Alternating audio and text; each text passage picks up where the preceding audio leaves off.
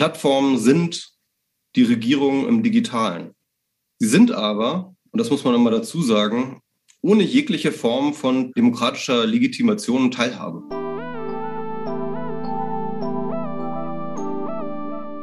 Was wir momentan haben mit diesen ganzen Plattformen, von denen wir regiert werden, sind privatisierte Infrastrukturen, die eigentlich öffentlich sein sollten. Und weil der Staat einfach die letzten 30 Jahre Digitalisierung verschlafen hat, war das eben genau das Feld, in dem die privaten Konzerne reingehen konnten. Im digitalen geht es nicht mehr darum, ein Land einzunehmen, ein Territorium, ja, nicht mehr um die Landnahme, sondern um die Graphnahme, um ein Netzwerkgraphen einzunehmen. Hallo, liebe AHA-Hörerinnen und Hörer. Er kennt sich aus, wenn es um Themen wie Whistleblowing, Datenschutz und Netzkultur geht. Er ist Kultur- und Medienwissenschaftler und hat ein erhellendes Buch über die Machtballung von Plattformen geschrieben. Michael Seemann hat für uns am AHA-Festival die Frage beantwortet, wie kontrolliert das Silicon Valley mein Leben? Nicht nur diese Lecture lohnt sich anzuhören, sondern auch sein Buch wollen wir empfehlen. Der Titel die Macht der Plattformen, Politik in Zeiten der Internetgiganten. Wir verlinken euch das Buch in den Show Notes und jetzt wünschen wir euch viel Spaß mit der Audioversion dieser Lecture.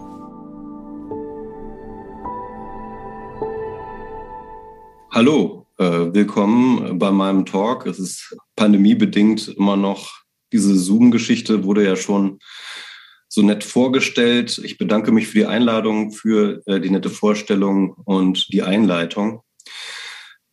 Äh, wie kontrolliert das Silicon Valley mein Leben? Ähm, das ist natürlich eine sehr nahe Frage, die man abstrakter vielleicht formulieren kann, wenn man danach fragt, wie funktioniert eigentlich Regieren im Digitalen? Also wie werden wir im Digitalen regiert? Wie funktioniert Regierung und Souveränität im Digitalen? Das ist der Untertitel, den ich jetzt mal gewählt habe für diesen Talk. Denn darüber wollen wir reden. Äh, wir alle haben Bedürfnisse. Ne? Wir haben Bedürfnisse. Wir haben Freunde. Wir chatten. Wir lieben. Wir kaufen. Wir mieten. Wir reisen und wir lernen. Und in unserer heutigen Zeit hat sich herausgestellt, dass wir das alles über Plattformen tun. Über digitale Plattformen. Also natürlich nicht nur, aber ein Großteil dessen, was wir so tun, tun wir über digitale Plattformen. Und das führt uns zu dieser These, dass wir eben regiert werden, und zwar mittlerweile vor allem aus dem Silicon Valley. Wie kam es dazu? Ja, dazu muss man vielleicht als erstes einmal sich fragen, was ist das überhaupt, eine Regierung? Eine Regierung, das kennen wir alle. Wir sind ja alle bereits regiert. Also ich persönlich bin zum Beispiel von äh, diesem Fleckchen hier regiert worden. Äh, ein Großteil von Ihnen wird sicherlich von diesem Fleckchen hier regiert. Und ähm, ja, da kennen wir das her. Wir werden dort regiert und da haben wir uns dann gewöhnt. Und im Allgemeinen nennt man das auch das Souveränitätsprinzip. Ja? Ähm, zum Souveränitätsprinzip gehört erst einmal ein Territorium. Also diesen Fleck, den ich gerade angezeigt habe, ja, der wird, das ist sozusagen einmal geografisch abgezirkelt und dieses Territorium muss kontrolliert sein von einer bestimmten Macht. Eine Macht, die ein Monopol auf Gewalt hat. Das Gewaltmonopol, das beim Staat liegt, ist die Grundlage, kann man sagen, von Staatlichkeit, wie wir sie heute im modernen, in der modernen Welt verstehen. Aber es kommt dazu noch etwas ganz Essentielles, und zwar eine gewisse Form von Freiwilligkeit.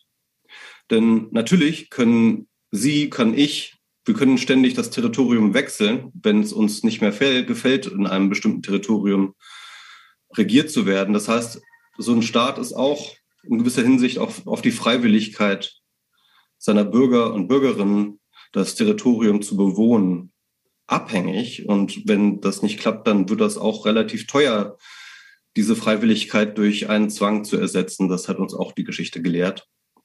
Das heißt also, wir können uns erstmal fragen, warum bleiben wir eigentlich? Warum lassen wir uns regieren? Warum bleiben wir auf dem Territorium, auf dem wir bleiben? Und das sind relativ auch wiederum nahe Fragen, die wir relativ nah beantworten können, weil zum Beispiel unsere Familie da lebt. Ja? Weil ähm, unsere Freunde da wohnen. Weil wir uns da auskennen. Ja? Wir kennen den Weg zum Supermarkt, wir kennen vielleicht tatsächlich die Gesetze, ähm, wir wissen um die Geflogenheiten. Und da ist all unser Zeug. Ne? Also äh, manche Leute haben ja Immobilieneigentum sogar, andere Leute haben aber auch noch genug Zeug, das einfach in einem bestimmten Territorium rumliegt. Und es ist aufwendig, das da wegzuschaffen. Ganz anders ist das natürlich im Digitalen, ne? also im Internet, wenn man so will. Das Internet ist per se erstmal global. Ja? Das Internet kennt per se erstmal gar keine Grenzen. Das Internet lacht über unsere Grenzen. Ja?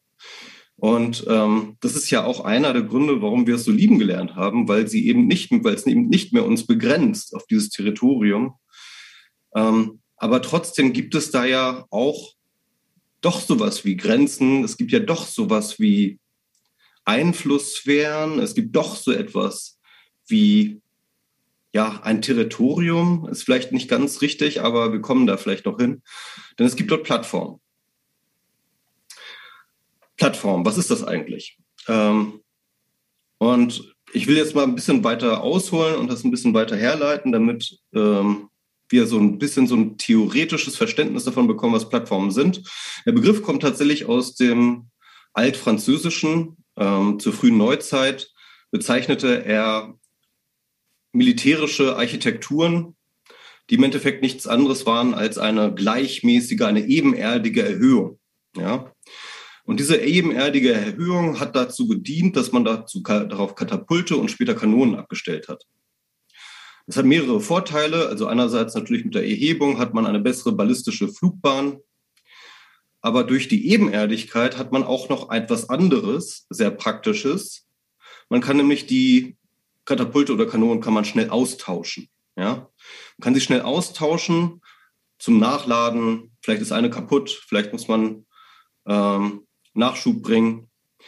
Und diese Austauschbarkeit ist eine ganz, ganz wesentliche Eigenschaft. Also beides, die Erhebung und die Austauschbarkeit sind eh wesentliche Eigenschaften aller Plattformen und aller kommenden Plattformbegriffe.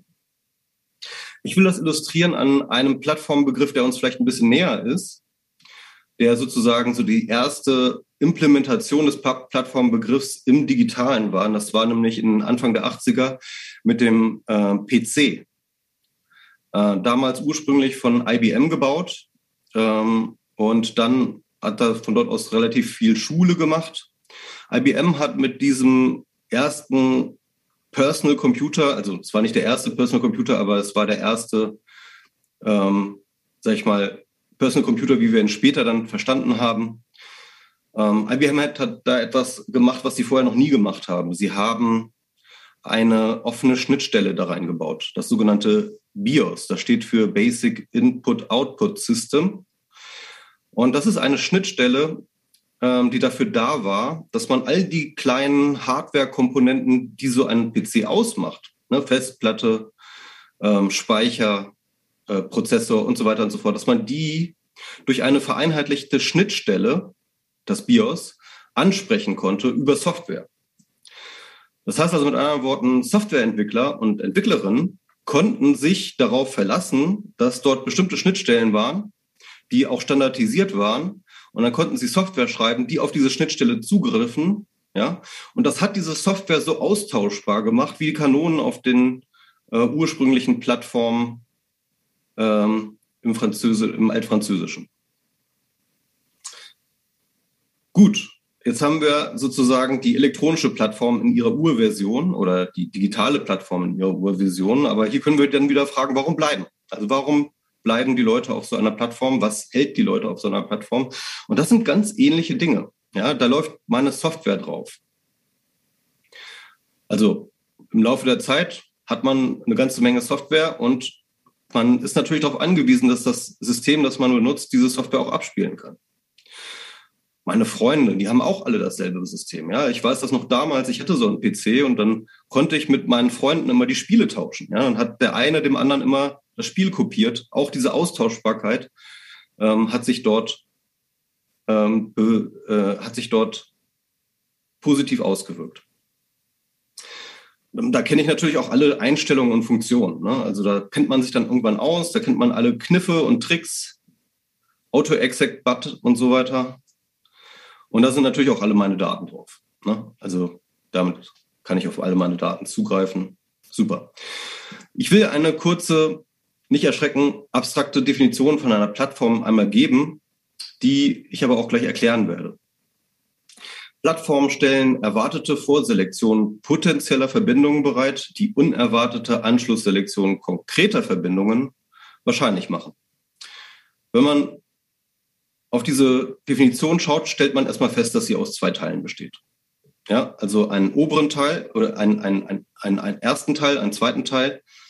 Und der erste Teil, die erwarteten Vorselektion potenzieller Verbindungen, das ist der eigentliche Teil, das ist das eigentliche, worauf ich mich verlasse. Das ist das, was ich erwarte. Ja, die Erwartung, die ich an einer Plattform haben kann, die es mir ermöglicht, das zweite zu tun, nämlich die unerwarteten Anschlussselektion konkreter Verbindungen zu machen.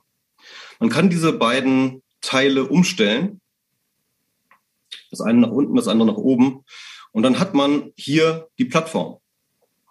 Denn die Plattform ist, das sind die erwarteten Vorselektionen potenzieller Verbindungen, die dann sozusagen in einer zweiten Ebene auf sich sozusagen ein, ein, ein, eine weitere Plattform ermöglichen, nämlich die des konkreten Austausches. Ja, wir haben sozusagen erwartet, aber potenziell und unerwartet, aber konkret. Ich mache das ein paar Beispielen fest. Ja, also wir haben hier wieder unsere Level 1, unsere untere Plattformdefinition. Und das können sein Schnittstellen. Ja, also die erwarteten Vorselektionen können sein Schnittstellen. Das können aber auch sein Algorithmen. Das können auch sein ganze Ökosysteme. Das können sein andere User und Userinnen. Und diese erwarteten Vorselektion potenzieller Verbindungen machen dann eben eine zweite Ebene möglich, Level 2. Und das sind die konkreten Anschlussselektionen. Das ist die tatsächliche Interaktion, das ist die Austauschbarkeit, das ist der Austausch, ja. Diese Struktur von Plattformen hat ein paar, ich sag's mal, Vorteile, ja. Wir haben jetzt sozusagen hier wieder unsere Plattform, nehmen wir wieder an, das ist der PC, ja, und darauf läuft die Software als Beispiel. Ne? Der PC ist Level 1 und die Software, die dann darauf installiert werden kann, austauschbar wird, ist Level 2. Und jetzt kommt eine neue Plattform und zwar gibt sie sich aus als eine Instanz von Level 2, nämlich als Software. Und diese Software ist zum Beispiel Windows. Ja, also Windows kam irgendwann in den äh, Anfang 90er, Ende 80er, Anfang 90er auf die PC-Plattform zu als eine Form von Software, aber war dann auf einmal die neue Plattform. Und die Leute, die Programmierer und Programmiererinnen, die Softwareentwicklerinnen, die haben nicht mehr für den PC programmiert, sondern die haben angefangen für Windows zu programmieren. Diesen Vorgang, der ist relativ wichtig, der passiert in der Plattformwelt ständig. Und ich nenne ihn vertikale Iteration. Also das heißt, eine Plattform schichtet sich auf die andere, Plattformen wachsen in die Höhe, kann man sagen. Nochmal vielleicht etwas, was ganz wichtig ist. Es gibt unterschiedliche Arten von Plattformen. Ich unterscheide drei Stück. Also Schnittstellenplattform ist eine, ein Beispiel dafür. Schnittstellenplattformen sind sowas wie der PC, aber auch solche Sachen wie ähm, Programmierframeworks, ähm, Programmierbibliotheken, Schnittstellen, Definitionen, was weiß ich. Also immer wenn von einer Seite aus eine bestimmte Schnittstellendefinition gegeben wird und andere Leute sich daran orientieren können, die Protokollplattform, auch sehr wichtig. Das Internet zum Beispiel selber ist eine Protokollplattform. Sie besteht aus, sag ich mal, von den unterschiedlichen Akteuren miteinander vereinbarten Konventionen. Und diese Konventionen nennt man Protokolle. Und ja, das Internet ist ein Beispiel, E-Mail ist ein Beispiel, äh, Bitcoin ist ein Beispiel. Das sind alles allgemeine Konventionen, gegen die jeder programmieren kann, der das möchte. Und dann kommt nochmal, auch sehr wichtig, die Diensteplattform. Und wenn wir heutzutage von Plattformen reden, dann meinen wir meistens die Diensteplattform. Das ist dann sowas wie Facebook, das ist dann sowas wie Amazon, das ist dann sowas wie Uber, sowas wie äh, Airbnb. Das sind alles zentrale Dienste im Internet, die aber eine Vernetzungsdienstleistung über zentrale Datenspeicherung herstellen. Das sind so die unterschiedlichen Arten von Plattformen. Aber natürlich interessiert uns Diensteplattformen in erster Linie. Ne? Das sind die, von denen wir heute reden, wenn wir von Plattformen reden. Aber im Endeffekt teilen die auch eine ganze Menge Eigenschaften mit den anderen Plattformen. Deswegen wollte ich die nicht unerwähnt lassen. Ein Beispiel für eine Diensteplattform sind zum Beispiel auch Messenger. Ne? Und hier merken wir das eigentlich auch, dass die Messenger, die haben Grenzen. Die haben auch so etwas wie Grenzen. Also, äh, mit einem Threema Messenger kann ich nicht mit einem WhatsApp-Account kommunizieren.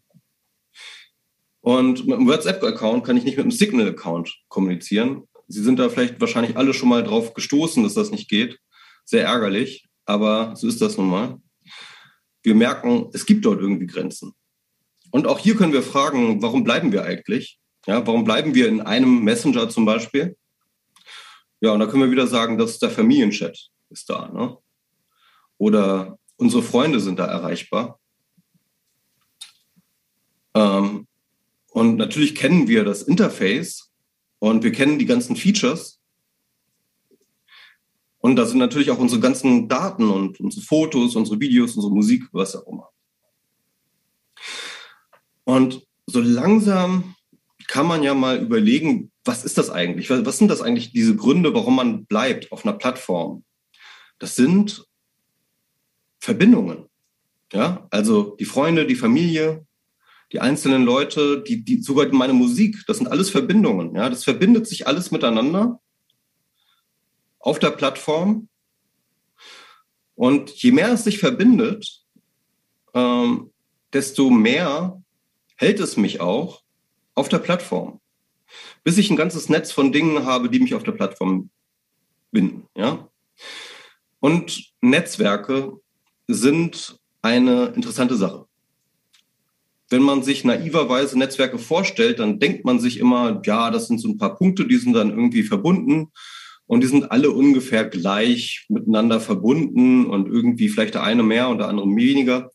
Aber tatsächlich echte Netzwerke, so wie wir sie kennen aus der Gesellschaft, aus unserem Freundeskreis und so weiter, die sehen eher so aus. Ja, das sind ähm, hochkomplexe Dinge, die einzelne Vernetzungsstrukturen, Untervernetzungsstrukturen haben, ja, die, die bestimmte Knotenpunkte haben, die für bestimmte Verdichtungen haben, die sogenannte Cluster haben, sagt man in der Netzwerktheorie.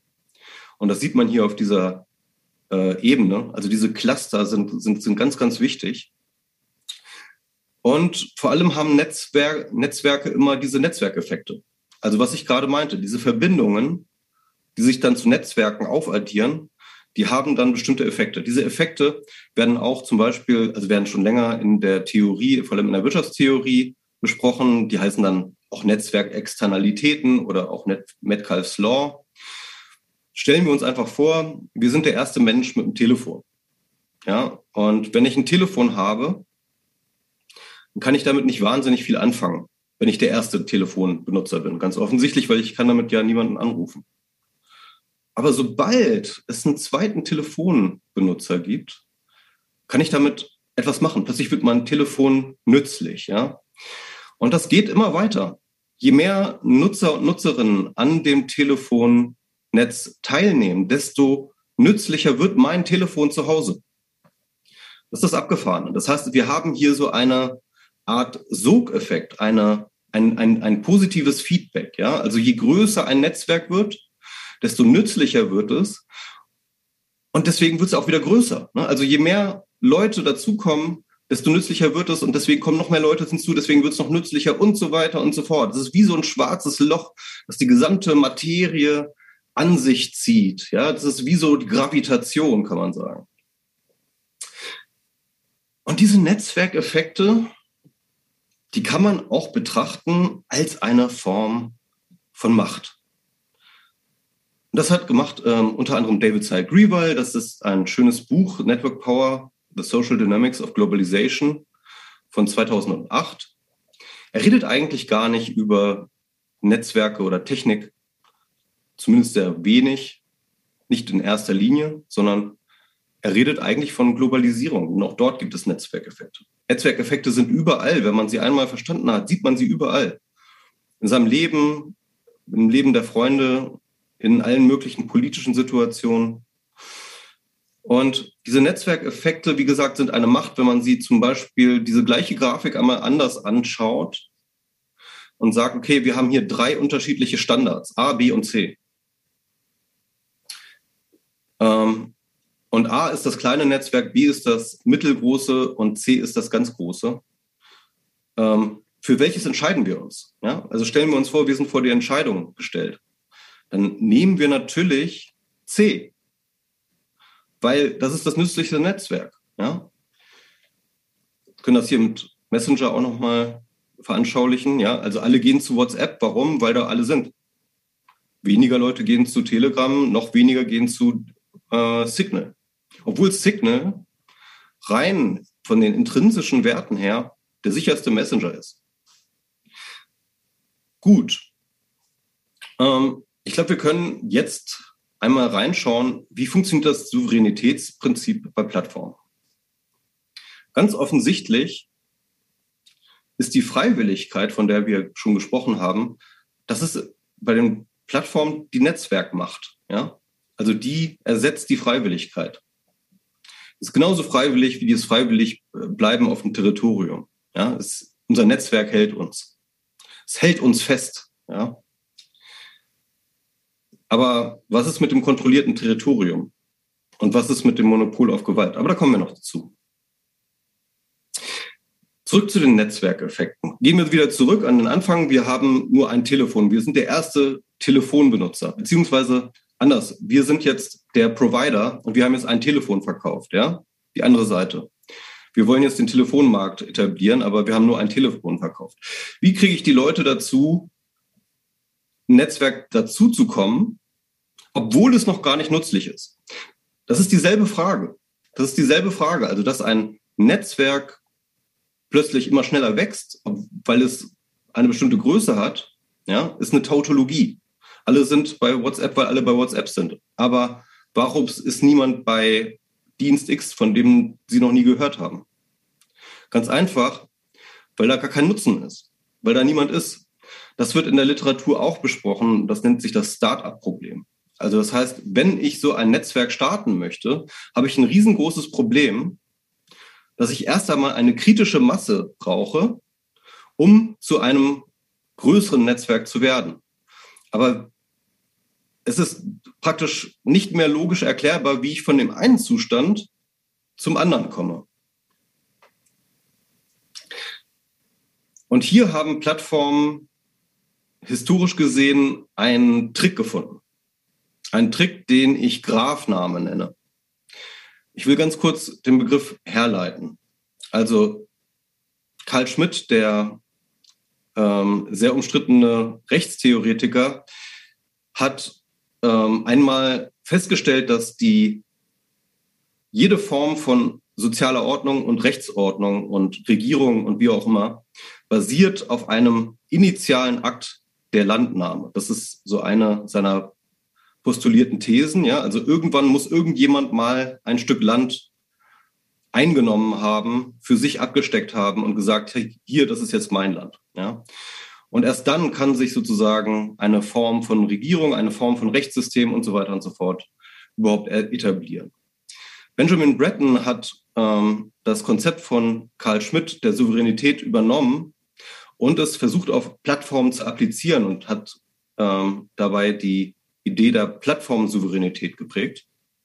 Bei Breton äh, bringt denn die Gedanken ein, dass die äh, Linien, die Grenzen sozusagen im digitalen, die Eigenschaft haben, dass sie sehr flexibel sind.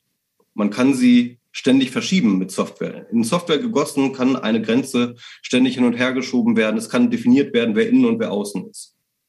Christoph Engermann hat nun den Begriff der Landnahme genommen und hat ihn auf Netzwerke übertragen. Und hat eben gesagt, dass im digitalen geht es nicht mehr darum, ein Land einzunehmen, ein Territorium, ja, nicht mehr um die Landnahme, sondern um die Graphnahme, um ein Netzwerkgrafen einzunehmen.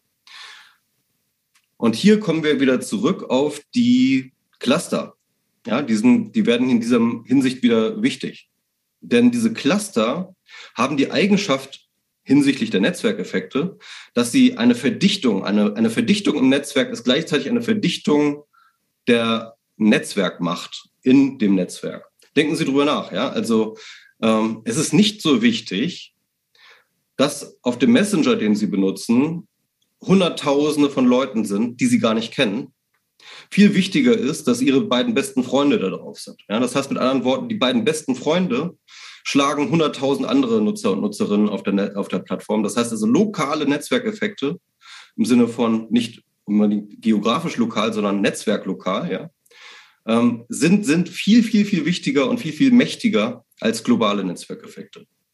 Und wenn man das einmal in ähm, Betracht zieht, dann wird jeder Netzwerkgraph hinsichtlich seiner Netzwerkmacht zu einer Landschaft. Ja, wobei die Hügel sozusagen die erhöhten Territorien, die erhöhten lokalen Netzwerkeffekte sind. Eine komplexe, eine zerklüftete Landschaft. Stellen Sie sich einen, den Grand Canyon vor. So sehen Netzwerke aus, wenn man sie nach Netzwerkmacht betrachtet. Und das führt dazu, dass Plattformen in ihrer Graphnahme sehr gezielt und sehr strategisch vorgehen können. Und das kann man in der Geschichte aller Plattformen nachvollziehen. Ja? Also Facebook zum Beispiel.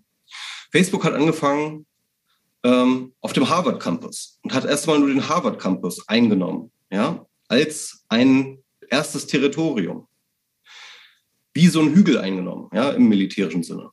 Dann eben Stanford dann Columbia, dann andere Elite-Unis und andere Unis. Ja? Ähnlich auch mit Amazon. Amazon hat sich zunächst einmal ausschließlich auf den Buchmarkt konzentriert. Und erst vom Buchmarkt sind sie dann weitergegangen und haben dann den CD-Markt genommen und dann den anderen Medienmarkt.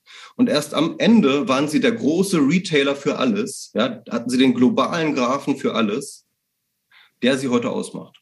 Und Facebook ne, ist die große offene Plattform, die sie heute ausmacht. Das heißt, das strategische Wachstum, das Einnehmen von Graphen, von Subgraphen, von Subgraphen, von Subgraphen hin zu einem großen Territorium. Wir sind jetzt schon wieder ein Stück weiter bei dem Souveränitätsprinzip der Plattform. Freiwilligkeit ist die Netzwerkmacht und das kontrollierte Territorium ist der kontrollierte Netzwerkgraph. Kommen wir zum Monopol auf Gewalt. Ähm, Plattformen auch das führe ich in meinem Buch aus, äh, haben unterschiedliche Möglichkeiten der Kontrolle dessen, was auf ihnen stattfindet. Ähm, ich will die ganz kurz vorstellen. Das Infrastrukturregime, das ist sozusagen die, die Fähigkeit einer Plattform zu bestimmen, welche Arten und Weisen der Benutzung sie überhaupt hat. Ja? Also indem die Plattformbetreiber diese Plattform überhaupt erst programmiert haben und designt haben, stellen sie überhaupt erst sicher, welche Formen von Interaktion auf dieser Plattform überhaupt möglich ist. Das ist das Infrastrukturregime.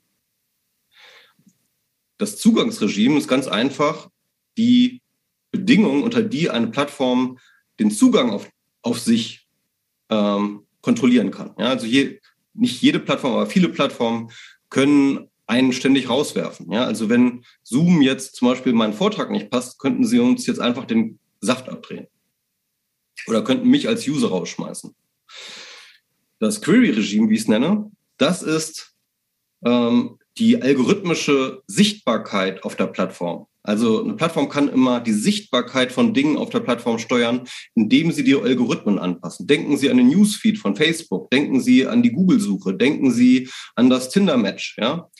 Ähm, das sind alles Algorithmen, die eine sehr subtile Art und Weise der Steuerung haben, indem sie bestimmte Dinge sichtbar machen können und bestimmte Dinge nicht sichtbar machen können.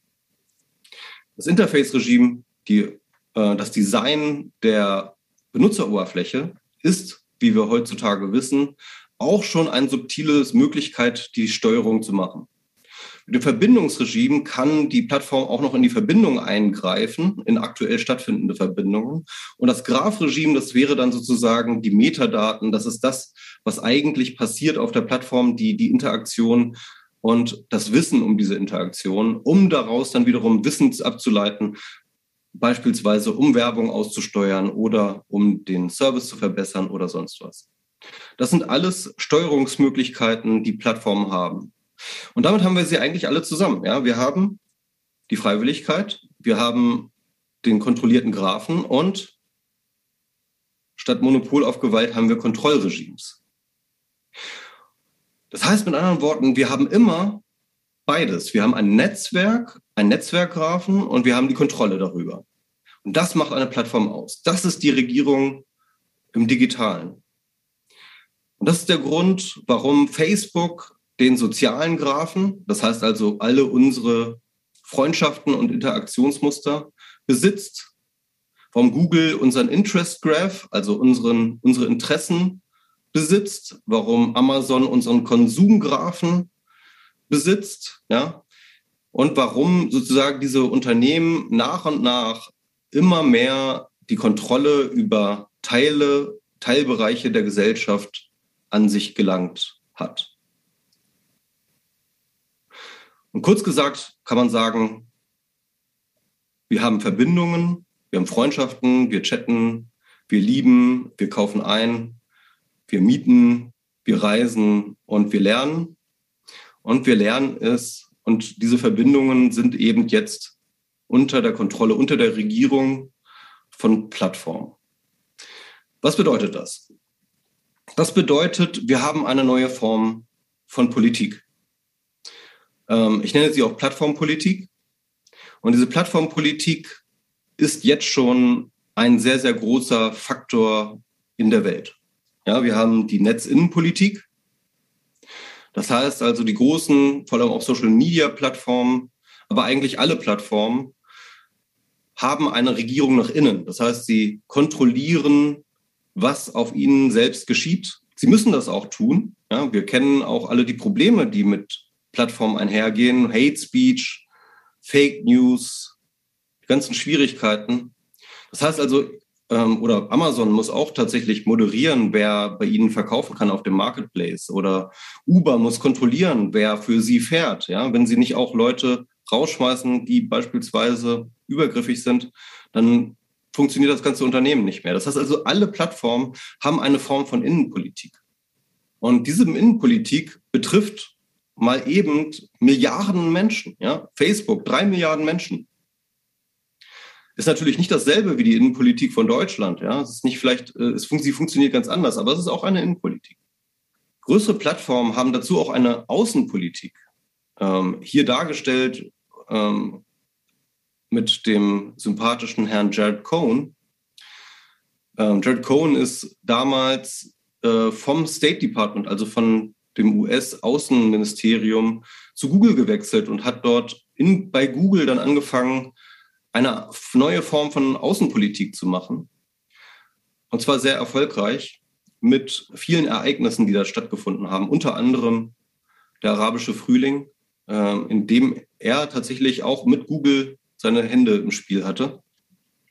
Ja, aber eigentlich hat jede größere Plattform notwendigerweise eine Netzaußenpolitik ganz einfach, weil sich jede Plattform mit anderen mächtigen Akteuren in der Welt ins Benehmen setzen muss zum Beispiel Staaten, ne? um solche Sachen zum Beispiel zu verhandeln wie Regulierung und solche Sachen. Also es gibt ein sehr, sehr komplexes Verhältnis zwischen Staaten und Plattformen und das kann man unter dem Begriff der Netzaußenpolitik betrachten. Es gibt dazu aber noch die Netzsicherheitspolitik. Das heißt, es geht jetzt mittlerweile bis hin in den Bereich des Krieges. Sie alle haben schon mal von dem Begriff des Cyberwars gehört, was bei den Debatten um den Cyberwar aber eigentlich immer ausgelassen wird, ist, dass Plattformen immer involviert sind. Ja, also man kann praktisch keinen Cyberwar führen, ohne dass Plattformen dabei involviert sind. Sei es, dass man ein Windows-System angreift oder dass äh, man ein Google-Konto hackt oder dass man irgendeine andere Plattform hackt. Ja, jede Form von Cyberangriff ist immer auch ein Angriff auf eine Plattform. Das heißt mit anderen Worten, Plattformen sind die erste Linie der Verteidigung gegen Cyberangriffe.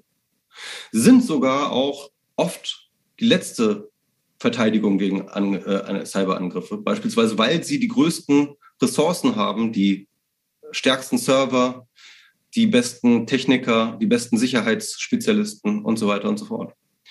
Ähm, hier übrigens beispielhaft äh, die Great Cannon. Das ist eine 2015 entdeckter Angriff gewesen auf die Plattform GitHub, Dort werden, dort wird Code gelagert weltweit. Alle Entwickler und Entwicklerinnen, Softwareentwicklerinnen packen dort ihren Code hin.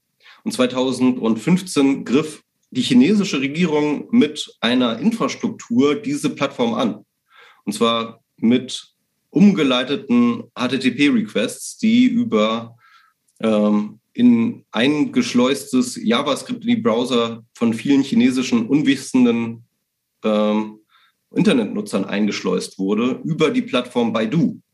Also wir haben hier tatsächlich ein Beispiel, wie eine Regierung mithilfe einer eigenen Plattform, einer anderen Plattform, einer anderen Regierung oder einer anderen Hoheitsgebiets angreift. Ja? Also ganz, ganz abgefahrene Territorien, die wir momentan vorstoßen. Und ähm, das spielt eben eine Rolle. Plattformen sind die Regierung im Digitalen. Sie sind aber, und das muss man immer dazu sagen, ohne jegliche Form von äh, demokratischer Legitimation und Teilhabe. Ja, wir haben vorhin Mark Zuckerberg gesehen auf seinem Thron als Augustus und ungefähr so werden wir auch regiert von den Plattformen. Und das ist etwas nicht so Gutes. Was also tun? Zunächst einmal sollte man sich überlegen, was tun wir momentan zum Beispiel in der Politik des Staates, was den Plattformen hilft. Ja? Was hilft den Plattformen momentan, dass wir tun? Und das ist unter anderem, ähm, dass wir momentan Gesetze haben, die den Plattformen erlauben, anderen Leuten zu verbieten, das zu tun, was ich vorhin gezeigt habe, nämlich die vertikale Integration. Ja? So etwas, was ja zum Beispiel den PC-Plattformen passiert ist, dass eben Windows kam und dann eben diese Plattform iteriert hat, das ist in vielerlei Hinsicht, in vielen äh, Bereichen illegal geworden durch das, Urhe äh, durch das Urheberrecht. Ähm, sowohl im amerikanischen als auch im deutschen Urheberrecht ist das unter Strafe gestellt. Und deswegen wäre die erste Sache, die wir eigentlich machen könnten, es wäre eine Legalisierung dieser, ähm, wie es Cory Doctorow ähm, nennt, feindlichen Interoperabilität. Ja? Also das heißt, die Herstellung von Interoperabilität in der Plattformwelt gegen den Willen der Plattform. Ähm, das war bisher eigentlich immer ein verlässlicher Garant, einerseits um die Macht der Plattform einzuhegen und andererseits aber auch, um ähm, Innovationen nicht zu verhindern. Aber momentan ist es halt in vielerlei Hinsicht verboten. Und das wäre das Erste, was wir machen könnten, wäre die Legalisierung dessen. Das Zweite ist, dass der Staat als traditionelle Regierung und auch demokratische Legitimierung, legitimierte Regierung, ähm, eine, endlich seine Rolle finden muss in der digitalen Welt. Und seine Rolle in der digitalen Welt ist gar nicht so anders als die Rolle, die er auch in der realen Welt hat. Ja? Und eine Rolle, die er in der realen Welt hat, ist, öffentliche Infrastruktur herzustellen. Ja? Was wir momentan haben mit diesen ganzen Plattformen, von denen wir regiert werden, sind privatisierte Infrastrukturen, die eigentlich öffentlich sein sollten. Und weil der Staat einfach die letzten 30 Jahre Digitalisierung verschlafen hat, war das eben genau das Feld, in dem die privaten Konzerne reingehen konnten. Und deswegen wäre eine ganz wichtige Sache für den Staat, eigene öffentliche Infrastruktur herzustellen für das Digitale, einen sogenannten Public Stack. Und was ich mir vorstelle, ist der Staat als äh, ein Open Source Infrastrukturanbieter. Open Source ist wichtig, offener Quellcode, damit wir, die Bürger und Bürgerinnen, dem Staat und der seine Infrastruktur auch vertrauen können, damit wir wissen können, was passiert da eigentlich, was ist da eigentlich los. Aber auch indem dann sozusagen die bereits vorhandene Plattformmacht der Open Source Szene entsprechend ähm, eingesetzt werden kann und als Hebel benutzt werden kann gegen die privaten Konzerne. Und das nächste, was ich vorschlagen möchte, ist ähm, etwas, was wir als Zivilgesellschaft machen können. In ganz, ganz vielen Plattformen ist es total sinnvoll, sich zu organisieren. Und zwar in einem ganz alten, ursprünglichen Art und Weise, uns zu organisieren in eine Form von Gewerkschaft. Ja, also die Macht kollektiver ähm, äh, von Kollektivakteuren, wie zum Beispiel Gewerkschaften, die wurde schon einmal entdeckt in der Industrialisierung nämlich. Und die müssen wir wieder entdecken, und zwar gegen die Plattform. Wenn wir schaffen, den Zugang zu uns, zu unseren Netzwerken, zu unseren Daten, zu, zu unseren Verbindungen, wenn wir es schaffen, diese Netzwerkzugang kollektiv unter Bedingungen zu stellen, dann sind wir sehr mächtig gegenüber den Plattformen, denn die wollen ja was von uns. Die wollen unsere Graphen, die wollen unsere Verbindungen. Ja? Und wir, nur wenn wir uns zusammentun, können wir Bedingungen stellen, diese Verbindung zu haben. Sonst sind wir zwangsläufig Opfer der Netzwerkmacht. Das heißt, kollektiver Verbindungsbesitz, das ist, äh, glaube ich, eine ganz, ganz wesentliche Sache. Das kann natürlich auch durch den Staat zumindest begleitet werden, unterstützt werden. Es kann dazu bestimmte Rechtsformen geben. Das wäre ein guter Ansatz. Und was noch hinzukommt, sind die Vermarktung der Algorithmen. Also das Query-Regime, von dem ich vorhin sprach, die Algorithmen, die die Sichtbarkeit auf den Plattformen herstellen, aber auch steuern, die sollten nicht von den Plattformen selber kommen. Ja, also stellen wir uns vor, wir haben unser Facebook, aber dieser Newsfeed, den wir haben, da können wir uns einen Dritten aussuchen, einen Drittanbieter aussuchen. Wir können aus einer großen Liste von verschiedenen Algorithmen aussuchen und beispielsweise, keine Ahnung, ähm, die Arbeiterwohlfahrt macht einen eigenen Algorithmus, ja, oder Gewerkschaft X oder Greenpeace macht einen eigenen Algorithmus und dann kann man den benutzen und dann wird er andere Dinge nach oben spülen, als Facebook das tun würde.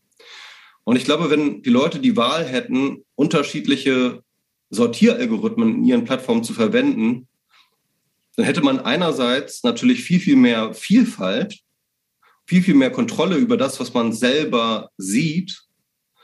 Aber gleichzeitig hätte man den Plattformen einen wichtigen Machtzahn gezogen, sozusagen. Ja. Und das wäre nochmal die Lösung äh, vorgestellt unter der Prämisse dieser der erwarteten Vorselektion potenzieller Verbindungen.